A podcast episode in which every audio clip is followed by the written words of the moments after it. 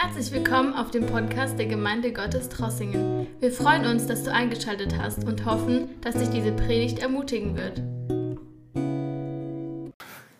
Ja, es ist wirklich schön, mit euch zusammen Gottesdienst feiern zu dürfen. Und ich gucke so in die Runde, ihr kriegt das hin, trotz aller Abstandsregeln irgendwie das Gefühl zu geben, wir sind so, sitzen so beieinander, wir sind miteinander unterwegs. Das ist toll. Es freut mich.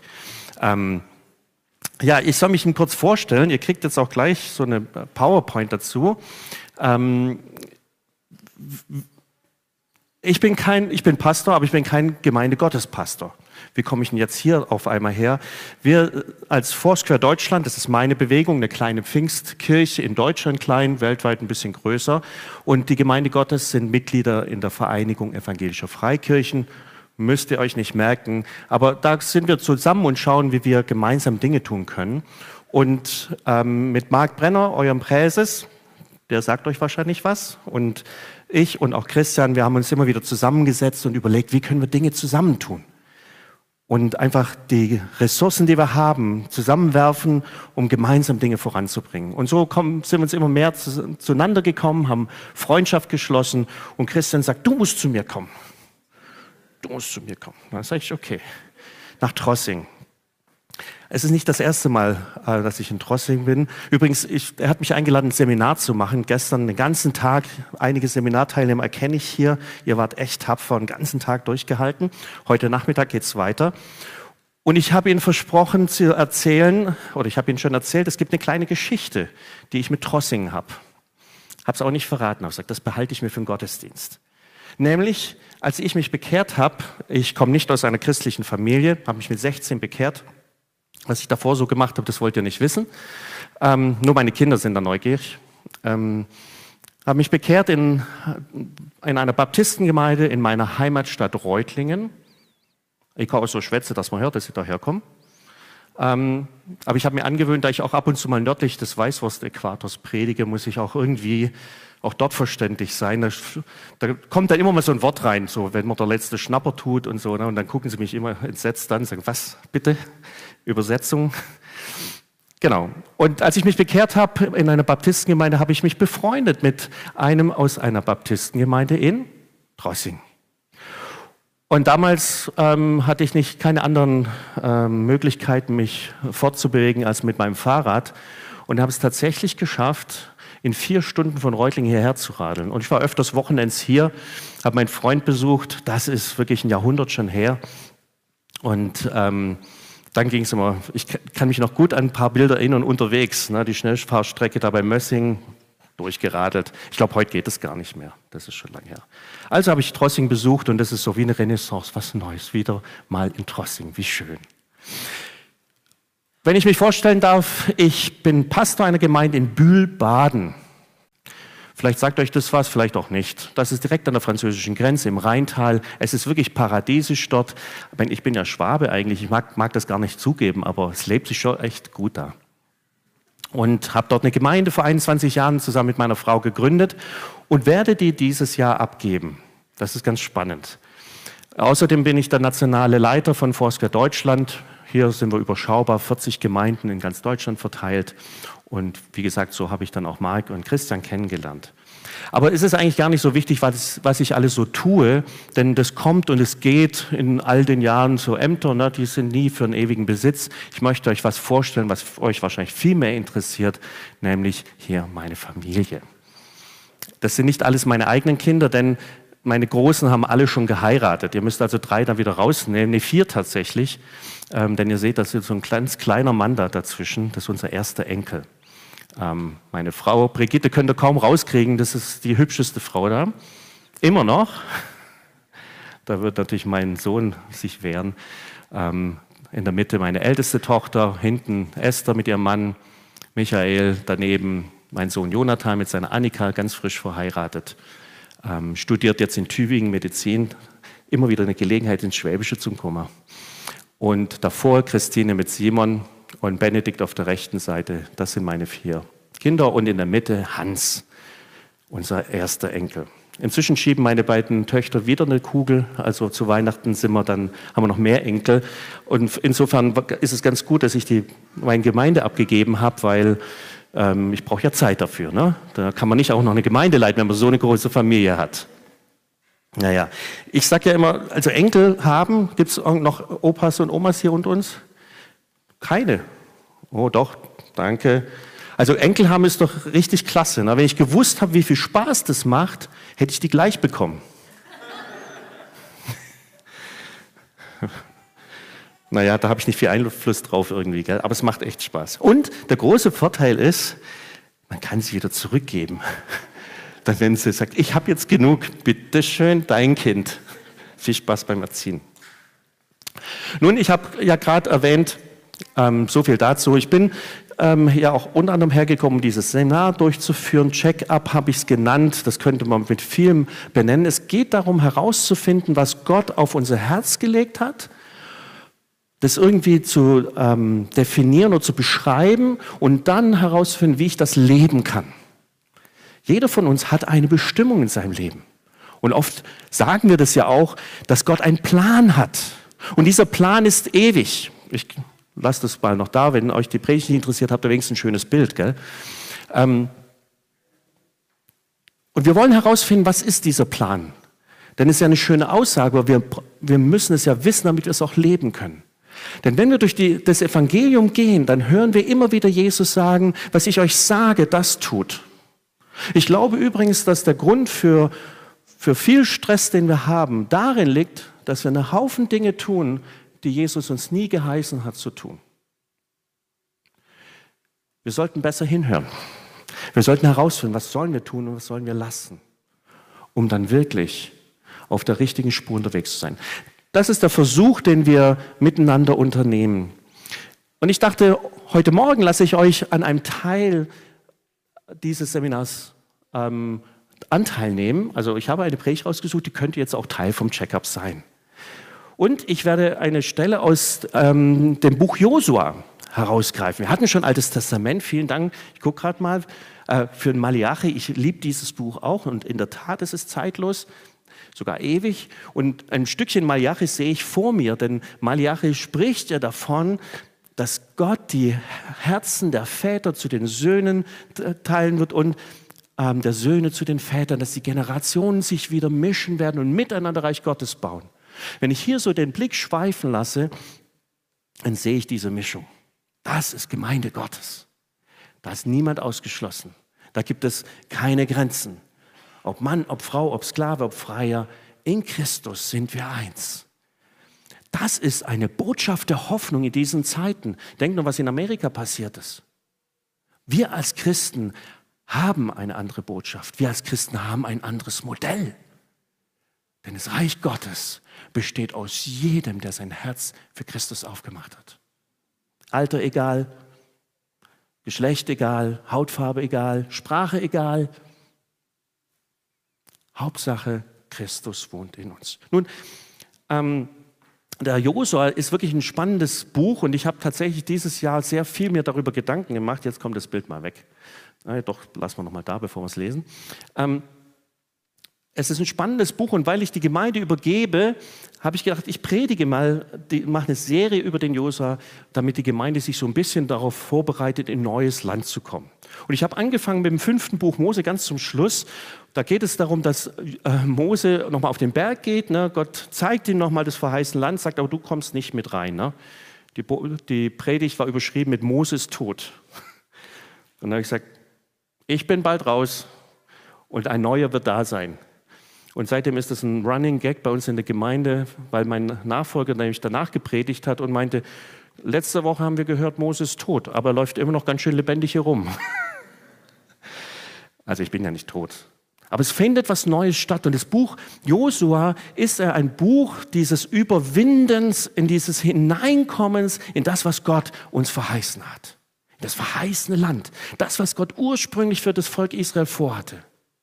Er hat sie aus Ägypten nicht rausgeführt, dass sie einfach nur aus Ägypten draußen sind, sondern er wollte sie in etwas Neues hineinführen. Und die Wüste sollte nur ein Übergang sein. Mal grob gesagt, denn in einem Monat hätte man das erledigen können. Aber das Volk Israel beim ersten Versuch konnte kein Glauben aufbringen. Und dann durften sie 40 Jahre lang Ehrenrunden drehen in der Wüste. Nicht so geschickt. Aber nun sollte es geschehen. Und in Josa lernen wir ganz viel von diesem Handwerkszeug, was wir brauchen, um als Überwinder in Christus unterwegs zu sein. Und lasst uns ehrlich sein, dieses Leben hier stellt uns immer wieder vor Herausforderungen, oder? Es ist doch nicht so, bloß weil wir Christen sind, sind alle Probleme per se erledigt. Wir gehen durch Krisen, wir gehen durch Herausforderungen. Wir sind Schwierigkeiten gegenübergestellt, da gibt es Probleme, harte Nüsse zu knacken. Gott hat nie versprochen, dass er für uns alles erledigt und wir einfach nur auf der Welle surfen und alles wird gut. Kommt zu Christus und alles wird gut. Ja, das findet man schnell raus, dass das nicht stimmt. Er hat was anderes versprochen. Er hat gesagt, ich bin bei dir jeden Tag. Das heißt, wir sind, egal was passiert, nie allein. Jesus ist immer da. Und das ist, was wir brauchen. Und wir entdecken und lernen, dass Krisen, Herausforderungen, Probleme, schwierige Phasen durchgestanden mit Jesus Christus uns reifen lassen, uns voranbringen und wir mehr von Gottes Wesen, Güte und Gnade lernen. Gottes Herz ist es, uns zu trainieren, uns voranzubringen. Er möchte, dass wir mehr und mehr werden wie er. Und das geschieht dadurch, dass wir mit ihm zusammen dieses verheißene Land erobern. Wenn ich so durch den Josua durchgehe, eine der bekanntesten Stellen ist wahrscheinlich Josua 1, Vers 8 und wir kennen das, ne, wo, wo, wo Gott zu Josua spricht, jedes Stück Boden, worauf dein Fuß tritt, den werde ich dir geben. Sagt, sei nur mutig und stark, zieh das Ding durch. Da lernen wir etwas über Jüngerschaft. Die Errettung, die hat Christus alleine für uns erwirkt. Amen. Wir haben ein wunderbares Lied vorhin gesungen, dass das diese Geschichte beschreibt. Er hat uns die Errettung geschenkt. Wir können nichts dazu tun. Zwei, drei finden das gut und sagen Amen. Ich dachte, ihr seid eine Pfingstgemeinde. Man kann auch in Corona-Zeiten mal Halleluja. Ihr merkt schon, ich bin selber begeistert. Aber Jüngerschaft bedeutet nicht, dass er uns ins verheißene Land hineinbringt oder hineinträgt. Habt ihr gut zugehört? Jedes Stück Boden, auf den euer Fuß tritt, den gebe ich euch. Das heißt, wir müssen zuerst auf ein Stück Boden treten, bevor er es uns gibt. Es heißt, Jüngerschaft ist Partnerschaft. Er macht es nicht einfach für uns, aber er geht mit uns. Das lernen wir bei Josua. Wir lernen bei Josua übrigens auch, dass Dinge oft anders kommen, wie man denkt. Ich liebe die Geschichte aus Josua 2 zum Beispiel. Da ist das, die Geschichte mit der Hure Rahab. Die kennt ihr vielleicht? Zwei Kundschafter werden ausgeschickt, sie sollen das Land auskundschaften und landen bei der Hure Rahab. Was haben die da wohl gemacht? Klar, die hat natürlich ein Airbnb geführt. Mhm. Die Bibel ist ziemlich realistisch und selbst unsere Heiligen sind manchmal nicht so heilig. Auf jeden Fall, bevor sie überhaupt irgendwas ausspionieren konnten, wusste der König von Jericho schon, dass sie da sind. Mist, na, kriegst einen tollen Auftrag, hast ihn gleich versemmelt.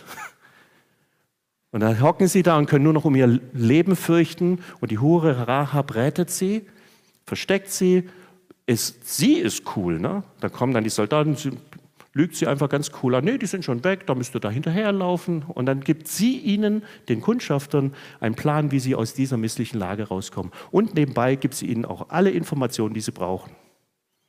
Erst versemmeln sie den Auftrag, aber Gott hat seine Wege, wie die Dinge doch zustande kommen. Und wir sollten nicht überrascht sein, dass Gott immer wieder andere Dinge tut. So könnte ich fortfahren. Ähm, Spannend finde ich noch das Kapitel ähm, 6. Eigentlich finde ich alles spannend da drin. Und ich muss mal langsam zu meinem Predigtext kommen. Ähm, Josua 6, wo es um Jericho geht. Ich sage dann immer, Jericho, die harte Nuss. Wart ihr jemals schon vor einer Situation, wo ihr gedacht habt, das lässt sich nicht lösen? Ich habe keine Ahnung, wie man dieses Problem knacken soll. So eine richtig harte Nuss. Du stehst davor und denkst, äh. Jericho war so eine harte Nuss. Da steht dann, Jericho war verschlossen und blieb verschlossen für die Kinder Israel. Bam. Und jetzt, Gott, du hast ja gesagt, du gibst uns das Land und jetzt das da. Na, immerhin gehen sie zu Gott, fragen ihn, wie es losgeht, und dann gibt er ihnen eine Anweisung. Ich weiß nicht, hätten wir das gemacht als Gemeinde? Ja, klar, weil wir wissen nämlich, wie es ausgeht. Stimmt's?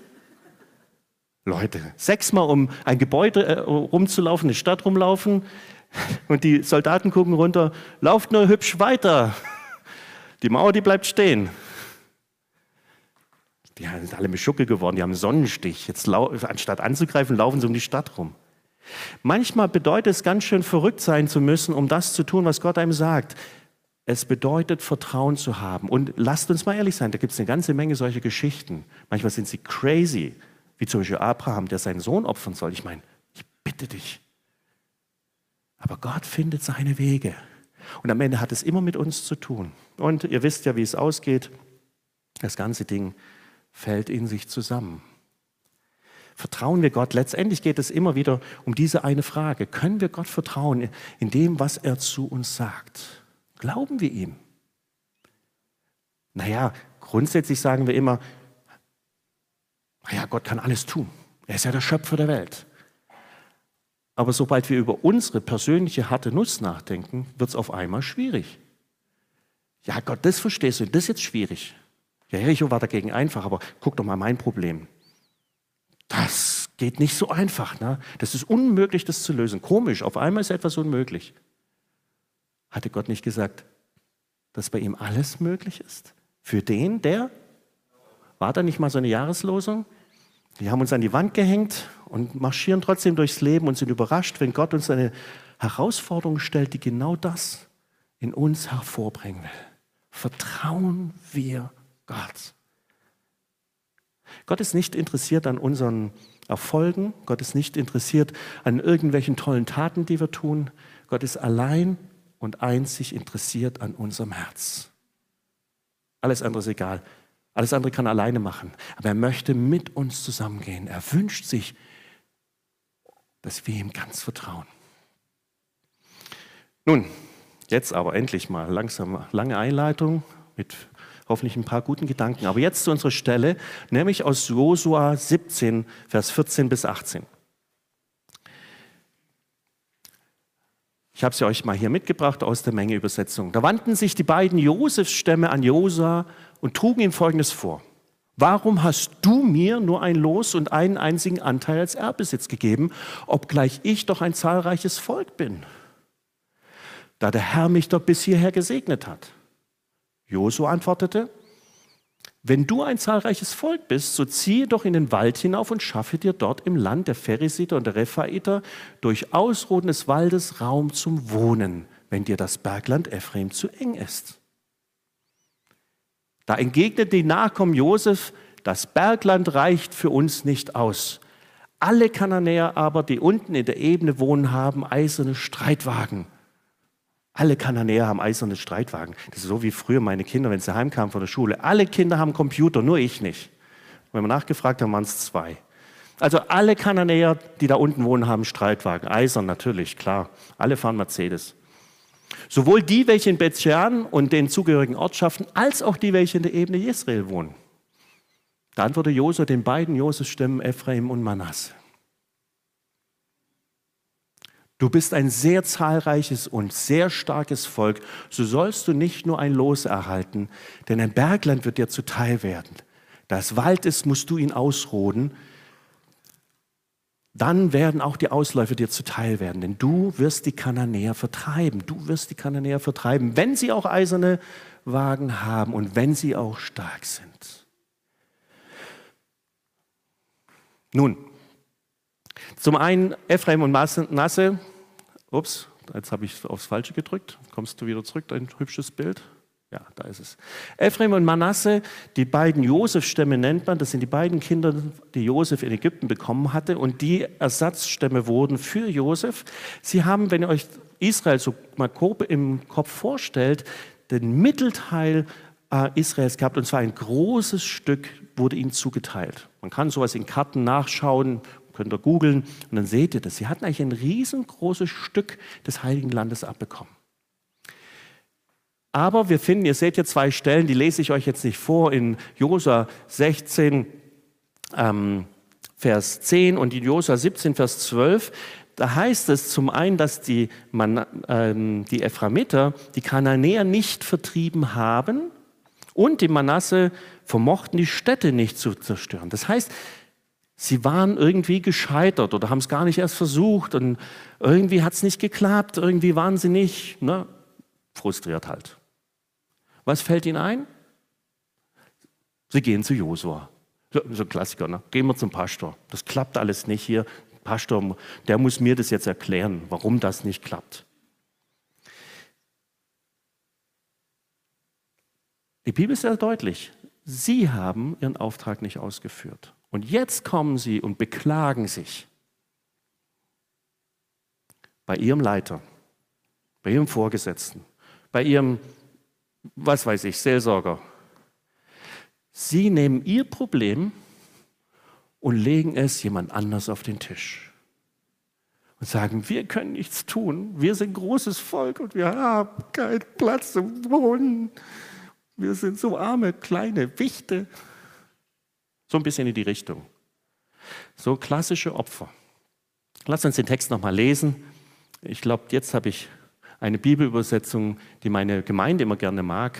Ähm, obwohl, nee, das ist nochmal dieselbe. Ich habe die Volksbibel doch nicht genommen. Hey. Hört es euch nochmal an, was die beiden Josef-Stämme tatsächlich tun. Da wandten sich die beiden Josef-Stämme an Josua und trugen ihm Folgendes vor. Warum hast du mir nur ein Los und einen einzigen Anteil als Erbbesitz gegeben? Was für eine Frage. Die haben fast das größte Stück, nur Judah hatte mehr, das größte Stück Land bekommen. Obgleich ich doch ein zahlreiches Volk bin, da der Herr mich bisher gesegnet hat. Josu antwortete ihnen, wenn du ein zahlreiches Volk bist, so ziehe doch in den Wald hinauf und schaffe dir dort im Land der Pheresiter und Rephaiter durch Ausroden des Waldes Raum zum Wohnen. Mach doch was, wenn dir das Bergland Ephraim zu eng ist. Da entgegen die Nachkommen Josef, das Bergland reicht nicht für uns aus. Also man hat gleich mal ein Argument, warum das nicht geht. Ne? Geht nicht. Denn das reicht es reicht nicht aus. Und außerdem alle Kananäerhaber, die unten in der Ebene wohnen, haben eiserne Streitwagen, sowohl die, welche in Bezian und den zugehörigen Ortschaften, als auch die, welche in der Ebene Jesrael wohnen. Da antwortete Josua den beiden. Josef-Stimmen Ephraim und Manasse, du bist ein sehr zahlreiches und sehr starkes Volk, so sollst du nicht nur ein Los erhalten, denn ein Bergland wird dir zuteil werden. Da es Wald ist, musst du ihn ausroden. Dann werden auch die Ausläufer dir zuteil werden, denn du wirst die Kananäer vertreiben, wenn sie auch eiserne Wagen haben und wenn sie auch stark sind. Nun, was können wir daraus lernen? Punkt 1. Wer an Grenzen glaubt, stößt an sie. Wir entdecken hier an dieser Stelle, dass Ephraim Manasse von sich selber sagen, dass sie ein großes Volk sind und deswegen ein Problem haben. Aber Josua antwortet ihnen, ihr seid ein großes Volk, deswegen seid, könnt ihr auch eine Lösung finden. Es ist immer die Frage, wie ich meine Situation sehe. Wie schaue ich sie mir an? Diese beiden Stämme sind voll in ihrer Opferrolle drin. Aus ihrer Perspektive können sie nichts tun. Aber Josua geht auf ihren Vorwurf, den habt ihr schon auch gehört, ne? Du hast mir nur ein Erbteil gegeben. Du bist schuld daran, dass wir jetzt ein Problem haben. Das ist eine klassische Opferrolle. Ich versuche, mein Nichtstun und meine Unfähigkeit oder wie auch immer auf jemand anderes zu projizieren. Und jetzt muss der Josua aufpassen, dass er nicht in die Helferfalle tritt. Oh, meine Güte, Sie klagen mich an, jetzt muss ich schnell eine Lösung finden. Für Sie was tun. Sozusagen Gott spielen. Ich trage Sie jetzt in Ihr äh, Land rein. Aber Josua ist clever genug, dass er da nicht reinfällt. Er sagt, nein, nicht wenn ich jetzt eine Lösung suche, ist das die Lösung. Ich weiß nicht, ob ihr sowas schon erlebt habt, selber, das in einer Situation zu sein, wo ich das Gefühl habe, ich kann nichts tun. Oder umgekehrt mit jemand in Kontakt zu sein, der in so einer Rolle gerade drinsteckt und versucht zu sein, die Person an die Hand zu nehmen und zu helfen dann bin ich doch hier der gütige, mitleidige Helfer und habe doch ein tolles Werk getan. Nein, manchmal ist es gut, jemand herauszufordern und zu sagen, geh du deinen Weg. Ich kann dir helfen, einen Weg zu finden, aber gehen musst du ihn. Ich kann ihn nicht für dich gehen. Du musst aktiv werden. Eine ähnliche Situation finden wir in 1. Timotheus 4, Vers 12. Eine wunderbare Stelle, die ich, ähm, nachdem ich Christ geworden bin und ähm, dann auch relativ schnell in verantwortliche Positionen gekommen bin, war ich ganz oft der Jüngste, als Leiter der Jüngste in der Gruppe. Übrigens daran habe ich gemerkt, dass ich älter geworden bin. Irgendwann war, kippte das. Ne? Dann war ich der Älteste der Gruppe. Ähm, das passiert dann halt. Timotheus war ein junger Leiter in einer verantwortlichen Stellung. Er leitete eine der größten Gemeinden in Ephesus und war immer am Anschlag, immer an der Herausforderung. Wir wissen nicht, was Timotheus an Paulus geschrieben hat oder gesagt hat, aber hier findet er in diesem Vers einen, einen Hinweis. Und der war für mich jahrelang eine Ermutigung. Das heißt in 1. Timotheus 4, Vers 12, Niemand soll dir wegen deiner Jugend die gebührende Achtung versagen. Werde vielmehr ein Vorbild für die Gläubigen in Wort und Wandel, in der Liebe, wie im Glauben, in der Sittenreinheit. Niemand soll dich verachten ich weiß gar nicht, das war einfach nur gelesen und es hat mich ermutigt. Ne? Bis ich irgendwann mal gemerkt habe, ich kapiere diese Stelle nicht. Da gibt es ein paar Fragen zu klären. Wenn die Gemeinde doch den Timotheus verachtet, warum spricht Paulus nicht zur Gemeinde und sagt, ey, ihr Gemeinde, ihr verachtet mir aber nicht den, Paul, äh, den Timotheus. Seid schön lieb zu ihm. Das ist euer Leiter. Und dann tschüss, euer Paulus. Hä? Warum sagt er das zu Timotheus? bis mir irgendwann mal ein Licht aufging. Er sagt es zu Timotheus, weil es sein Problem war, weil er dachte, die verachten mich. Vielleicht hat es gestimmt, aber wie oft ist es doch, dass wir denken, dass jemand denkt irgendwas. Da guckt mich jemand ein bisschen schräg an, so wie du gerade eben mich anguckst. Und ich fange an, das zu interpretieren. Oh, ich sage was Falsches. Oder oh, ich bin nicht gut. Oder mein Knopf ist offen. Oder schwupp nehme ich das auf mich und denke, ich habe ein Problem. Die mögen mich nicht. Aber wisst ihr, Paulus war klug, so wie Josua, und hat gesagt, nein, nicht die Gemeinde ist das Problem. Vielleicht verachten sie dich. Wahrscheinlich aber nicht. Wahrscheinlich bist du übersensibel und siehst ein Problem, das gar nicht da ist. Deswegen sagt er zu ihm, niemand verachte dich, denn es fängt bei dir an. Und er dreht die Sache um und sagt, schau nicht darauf, wie die Leute gucken. Schau nicht darauf, was du denkst, was sie vielleicht denken könnten, sondern du konzentrier dich darauf, dass du dich weiterentwickelst. Werde ein Vorbild. Wenn du denkst, sie verachten dich, weil du kein Vorbild bist, dann, werd, dann konzentriere dich darauf, eins zu werden. Das ist nämlich der Punkt, den wir lernen müssen. Gestern im Checkup haben wir das auch gesagt. Es gibt so ein Modell, das nennt sich ähm, der Bereich unsere Sorgen und der Bereich, wo wir was tun können. Meine Güte, wir könnten uns über alle möglichen Dinge Sorgen machen, oder? Damals, falls jemand noch Asterix und Obelix kennt, ne, die, die hatten ja nur eine Angst, dass ihnen der Himmel auf den Kopf fallen könnte. Kann man da irgendwas dran ändern? Der fällt oder fällt nicht? Aber ich mache mir Sorgen. Jetzt überlegt euch mal, über was wir uns alles Sorgen machen. Das meiste davon, da können wir gar nichts bei tun. Meistens haben unsere Sorgen damit zu tun, was irgendjemand anderes vielleicht tut oder nicht, so wie Timotheus. Der hat sich Sorgen darüber gemacht, wie andere über ihn denken.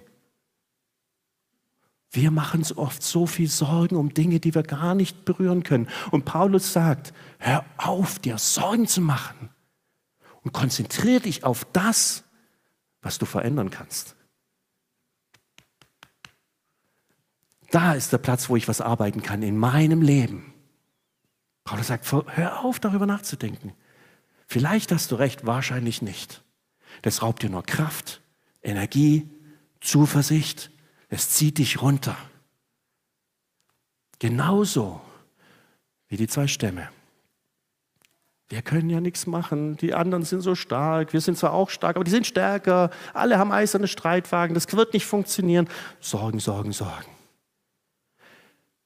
Lasst uns wie Paulus lernen, diese neue Freiheit anzunehmen, sagen, wir schauen auf das, was ich ändern kann.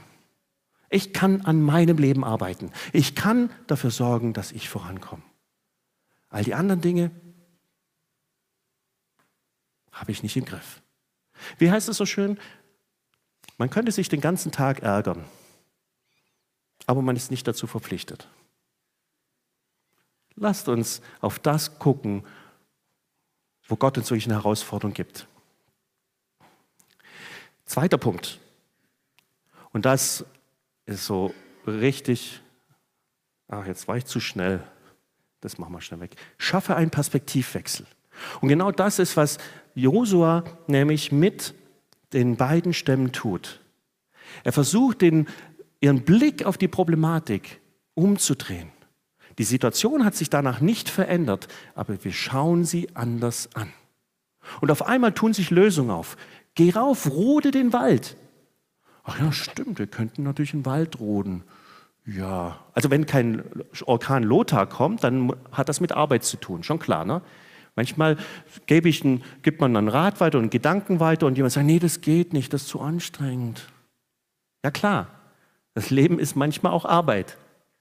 Aber willst du wirklich in das Land hineinkommen, dann muss es wohl so sein, dass du auch mal deine Muskelkraft an, anspannst und mal wirklich den Laden mal rodest es mal anpackst, willst du eine Veränderung sehen, dann müssen wir Energie aufwenden.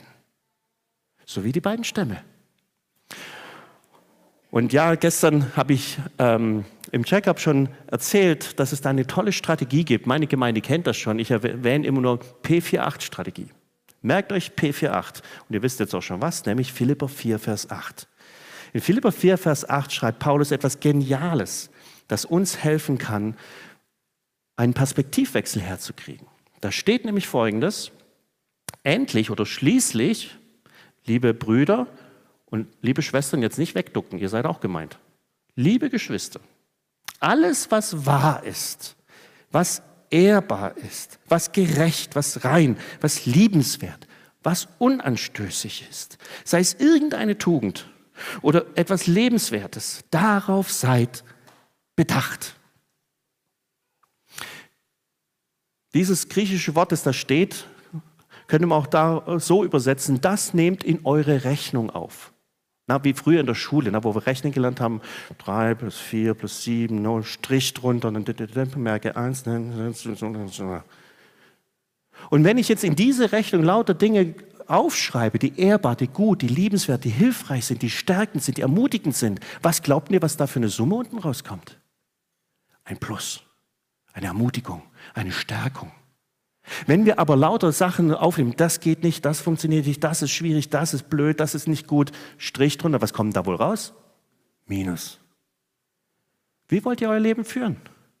Paulus fragt, wie wollt ihr euer Leben führen? Und bitte vergesst nicht, dieser Brief hat Paulus aus dem Gefängnis geschrieben. Nicht gerade der ideale Ort, um Ermutigungsschreiben auszufüllen, oder? Aber Paulus wusste, wie es geht.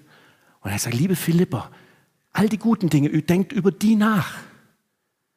Ich habe mir vor vielen Jahren angewohnt, beim Bibellesen ähm, meine Bibel an, so ein bisschen anzumalen, ähm, so zu personalisieren. Und hellgrün ist für Verheißungen, wo Gott Gutes über mich ausspricht. Und wenn mir mal nichts einfallen will, was ich in die Rechnung aufnehmen kann, dann schnappe ich mir die Bibel, mache so und über wo hellgrün ist, halte ich an, denn da steht etwas, was mir Mut macht. Und wisst ihr, da ist ein ganz schön Haufen Zeug da drin, was mir Mut macht. Ganz viele gute Dinge. Jetzt muss ich sie nur noch in meine Rechnung aufnehmen. Das ist das Problem. Da sind sie. Wahr sind sie auch. Alles, was Gott sagt, alles seine Verheißungen sind Ja und Amen. Habt ihr das schon mal gehört? Glaubt ihr das? Warum leben wir nicht mit diesem Treibstoff in unseren Tanks? P48, vergesst es nicht. Ich muss mal ein bisschen Gas geben, glaube ich. Und ein dritter Punkt. Am Ende geht es darum, dass wir die Verheißung und Aktion zusammenbringen. Wie ich gerade sagte, ist ja schön zu wissen, dass da tolle Worte Gottes in der Bibel stehen. Wenn ich sie aber nicht ergreife, sie nicht für mich nehme, wenn ich sie nicht ausspreche und sie durchdenke und festhalte und wenn ich nicht entsprechend handle, dann wird es nicht in die Realität kommen. Wir sind aber nicht dazu berufen, einfach nur da zu sitzen und zu hören. Auch wenn die Stühle richtig schön sind, wir sind nicht zum Warmsitzen dieser Stühle berufen, sondern das zu nehmen und in die Tat umzusetzen. Eigentlich ist es nicht schwierig und Jesus sagt es immer wieder. Ein Mensch, der meine Worte hört und sie tut, den vergleiche ich mit jemand, der sein Haus auf Fels gebaut hat. Schon mal gehört? Also ich weiß nicht, in der Kinderstunde wird es rauf und runter gerattert. Ne? Wie wäre es, wenn wir das mal ernst nehmen, was Jesus sagt? Wer meine Worte hört und sie tut, der baut auf Felsen. Wer meine Worte hört und sie nicht tut, der hat auf Sand gebaut. Was wollt ihr? Fels oder Sand? Ha, schön für euch.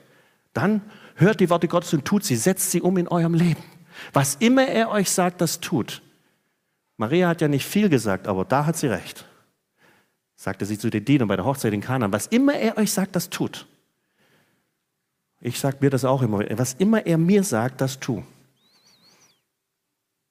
Gestern Abend habe ich mit Christian mich ausgetauscht. Er war wegen einer Sache hin und her gerissen. Und habe ich gesagt, weißt du was, Christian? Jetzt betest du, was der Herr dir sagt, das tu. Hat er nur gegrinst. Eigentlich einfach, oder? Wir müssen uns noch nicht mal so viel auswendig lernen. Wir müssen hören und wir müssen tun. Ich habe es gestern Abend bei der Jugend auch schon mal kurz angesprochen. Dann kommt die Frage, ja, aber höre ich denn die Stimme Gottes? Kann ich ihn verstehen? Kann ich ihn hören? Erstens mal, glaubt ihr nicht, wenn Gott etwas dir sagen möchte, dass er in der Lage ist, sich verständlich zu machen? Das ist wie mit Eltern und ihren Kindern. Ne? Ich meine, wir rufen sie zum Essen und sie tun so, als hätten sie nichts gehört. Als zweites kommt dann äh, sofort, also bei meinem Sohn, ich habe ja noch den 14-Jährigen da, ne? dann bin ich mal reingegangen und sage, ich möchte mal, ich stopp mal, ich will mal wissen, wie lange es sofort dauert. Hat er gelacht und ist gekommen. Das Essen wird kalt, ne? Wir sind durchaus auch in der Lage, uns verständlich zu machen bei unseren Kindern. Also bei denen, wo wir noch erziehungsberechtigt und verpflichtet sind. Warum sollte Gott nicht in Lage sein, zu dir zu sprechen, dass du es hörst? Vertraue ihm. Was er sagt, das tu. Bring das zusammen. Und hier ein letzter Gedanke. Es sind eigentlich drei Gedanken. Der das nochmal zusammenfasst, was den Josua-Stämmen gegangen ist. Sie haben sich beklagt mit dem Argument, sie sind ein großes Volk. Josua sagt, Herr, ja, ihr seid ein großes Volk. Man kann es so oder so sehen. Ne? Wir sind so groß und haben keinen Platz. Und er sagt, ihr seid so groß und deshalb so stark, ihr könnt das. Von welcher Seite guckt ihr es an? Josua hat sie Mut gemacht. Schaut es von der positiven Seite an. Gott hat euch was gegeben. Lebt darin. Deswegen beende die Problemorientierung. Trainiere dich darin, nicht dich um diese Probleme zu drehen, sondern nach den Lösungen Gottes zu suchen. Es gibt so viele Wege, wie das aussehen kann. Was sagt Gott dazu? Was immer er sagt, das wollen wir tun. Ergreife Gottes Verheißung. Nimm ernst, was Gott dir sagt. Ich glaube nicht, dass das das Problem ist, dass wir, dass wir nicht wüssten, was Gott sagt. Die Herausforderung besteht daran, wirklich in dem zu leben. Und ich glaube, je mehr wir das tun, je mehr ihr das tut, wird sich unser Umfeld auch verändern. Es wird einen Eindruck machen. Wir können diese verflixten Wälder, können wir roden. Wir können sehen, wie Gottes Macht sich sichtbar zeigt in unserem Leben. Und ich rede jetzt hier nicht von der Gemeinde. Wir sind nicht hier, um hier irgendwie was Besonderes zu, zu tun, sondern an deinem Arbeitsplatz, in deinem Studium, wo immer du bist, in deiner Nachbarschaft, durchzuhalten und das zu tun, was Jesus sagt. Und das wird einen Unterschied machen. Und fang an, fang an, Schritte zu gehen. Vielleicht kennen wir nicht den ganzen Weg. Eigentlich kennen wir nie den ganzen Weg. Müssen wir aber nicht. Wir müssen nur den nächsten Schritt erkennen. Und meistens handelt Gott auch so. Er erklärt uns nicht die komplette äh, Lebensbahn, die wir dazu führen haben, was da alles so kommen wird. Er sagt, fang mit diesem Schritt an. Auch der längste Weg beginnt mit dem ersten Schritt. Zum Schluss, wir wissen nicht, was die beiden Stämme getan haben. Schade eigentlich, gell? Wir sind doch auch ein bisschen neugierig. Ne? Sind Sie jetzt raufgezogen? Haben Sie den Wald gerodet? Haben Sie rausgefunden, wie viele ähm, eiserne Streitwagen da waren? Keine Ahnung. Ist aber auch nicht wichtig. Denn das war Ihr Problem, Ihre Herausforderung.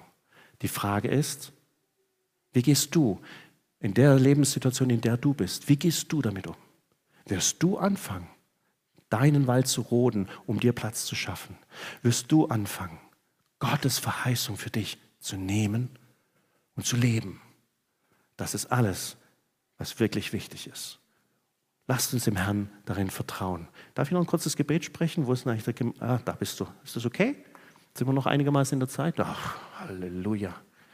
Ihr seht doch einigermaßen entspannt aus.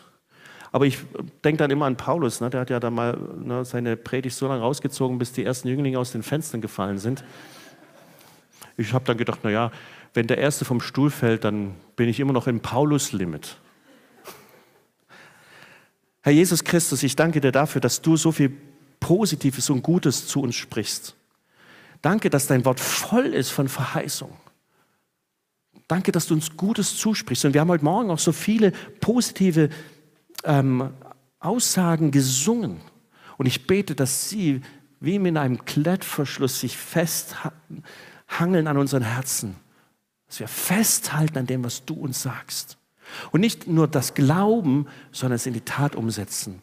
Dass wir Menschen werden, die daran erkannt werden, dass das, was du sagst, dass wir das auch tun. In aller Einfachheit, in aller Bescheidenheit. Aber wir schauen auf dich und wir folgen dir nach, denn du bist gut. Halleluja und Amen. Danke, dass du unsere Predigt angehört hast. Wenn dich die Botschaft angesprochen hat, dann teile sie gerne mit deinen Freunden und Bekannten, dass auch sie diese Predigt hören können. Wir wünschen dir Gottes Segen.